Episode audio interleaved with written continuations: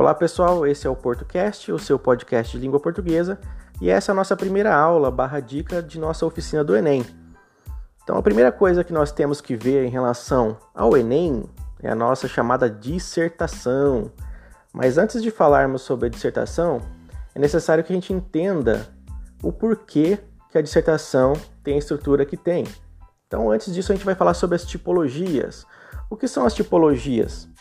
Tipologias são grupos de textos que são agrupados de acordo com o seu tema. Por exemplo, a tipologia narrativa ela tem textos que narram, que contam uma história, que apresentam um narrador.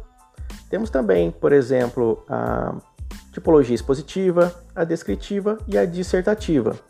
Cada grupo desses é composto de vários tipos de texto, com o mesmo critério, a mesma base. Então, por exemplo, na tipologia narrativa, nós temos todos os textos com o narrador, como por exemplo um, o conto, a crônica, nós temos também o romance, e assim também nas tipologias expositiva, descritiva e na dissertativa. Então, quando a gente falar em dissertação, a gente tem que observar bem. Né? Ele é apenas um dos textos da tipologia dissertativa. Então, dentro desse grupo, dessa caixinha dissertativa, nós temos vários tipos de texto, todos eles têm uma qualidade em comum, uma característica em comum. Qual é? Todos eles é, são textos que defendem a opinião, como por exemplo, nós temos a resenha crítica, nós temos nesse grupo também o artigo de opinião e, claro, a dissertação argumentativa.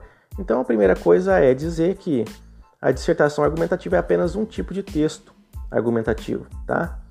Bom, então o que seria a dissertação argumentativa? Eu já falei para vocês aqui, é um texto em que você se posiciona sobre algum assunto. No Enem, esse assunto é sempre uma questão a ser resolvida. É um problema social muitas vezes, tá? Como por exemplo a violência, ah, a questão ah, se deve proibir ou não a publicidade infantil. Então são questões que devem ser resolvidas, tá? Bom, você pode me perguntar, e se você não argumentar, se você não se posicionar?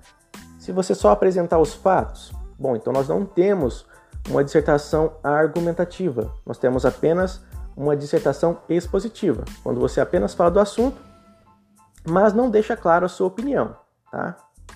Então, a dissertação argumentativa nada mais é do que um texto em que você fala do assunto e depois argumenta, dá o seu parecer, mostra de alguma forma, lógico que de forma uh, preferencialmente indireta, sem a marcação da primeira pessoa, né?